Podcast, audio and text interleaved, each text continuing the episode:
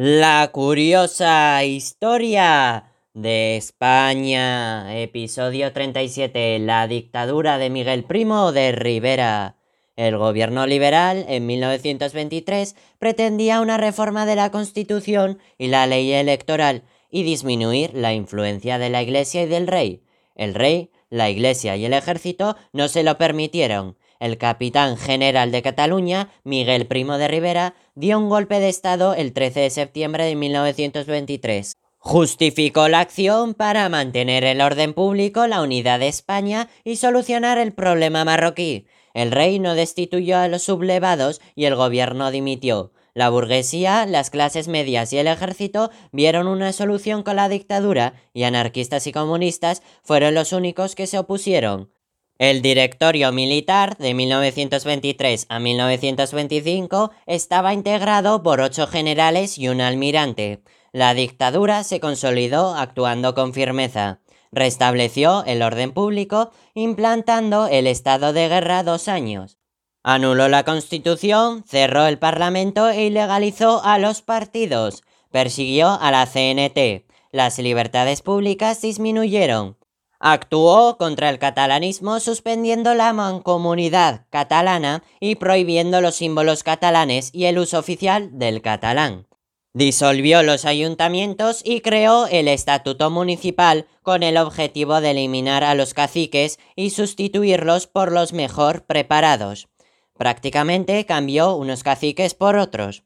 Acabó con el problema de Marruecos al derrotar a Abd el-Krim en una operación conjunta con Francia que había sido atacada anteriormente por los rifeños. Su política social se basó en establecer una legislación laboral para la mujer, fomentar las viviendas para obreros e invertir en infraestructuras públicas para reducir los niveles del paro. A continuación, el Directorio Civil, de 1926 a 1930, sustituyó a los militares por políticos civiles para institucionalizar el régimen.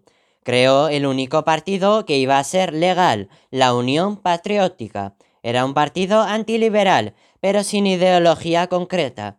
Para ocupar puestos en los ayuntamientos, diputaciones o gobiernos civiles era necesario pertenecer a este partido.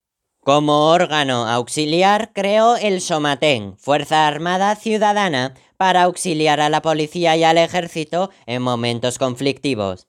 Estableció una Asamblea Nacional Consultiva para sustituir a las Cortes. Esta asamblea estaba basada en una representación corporativa de sectores de la sociedad.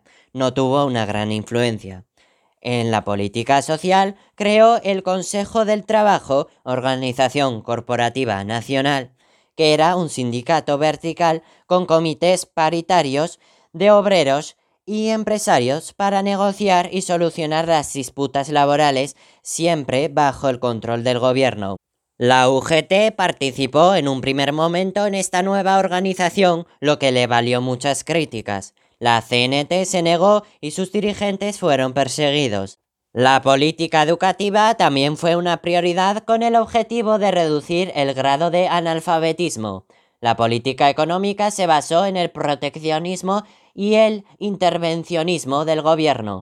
Aparecieron monopolios estatales como CAMSA o Telefónica. El Estado invirtió en obras públicas que redujeron el paro y la conflictividad social.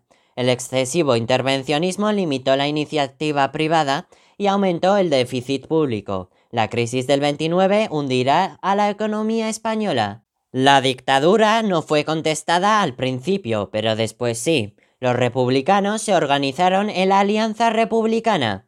Los universitarios crearon en 1927 la Federación Universitaria Española. El nacionalismo catalán fue más beligerante. La oposición obrera más importante fue la de la CNT y la FAI, que se creó en 1927. El PSOE entrará en contacto con los republicanos para sustituir a la monarquía con el Pacto de San Sebastián en 1930. Debido al descontento creciente y a la crisis económica, Primo de Rivera dimitió. Alfonso XIII encargó al general Berenguer el gobierno para volver al sistema de la restauración, pero este estaba muy desprestigiado por haber colaborado con la dictadura. convocó elecciones generales a las que no se presentaron la mayoría de partidos. Este fracaso, el pacto de San Sebastián de la oposición para declarar una república y la sublevación de Jaca facilitaron la renuncia de Berenguer. Alfonso XIII nombrará como sucesor a Aznar, que convocará elecciones municipales. La conjunción de republicanos y socialistas ganó las elecciones proclamando la Segunda República el 14 de abril de 1931. La grave crisis económica, social, política y militar que tenía España en 1923 facilitó que el general Primo de Rivera instaurara una dictadura con el apoyo del rey Alfonso XIII. La primera mitad de la dictadura contó con algunos éxitos como la menor conflictividad social y sobre todo la solución del problema de Marruecos.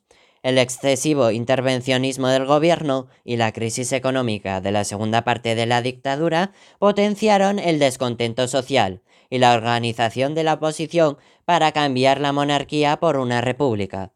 Este cambio se produjo en abril de 1931. ¡Qué fascinante resulta la historia!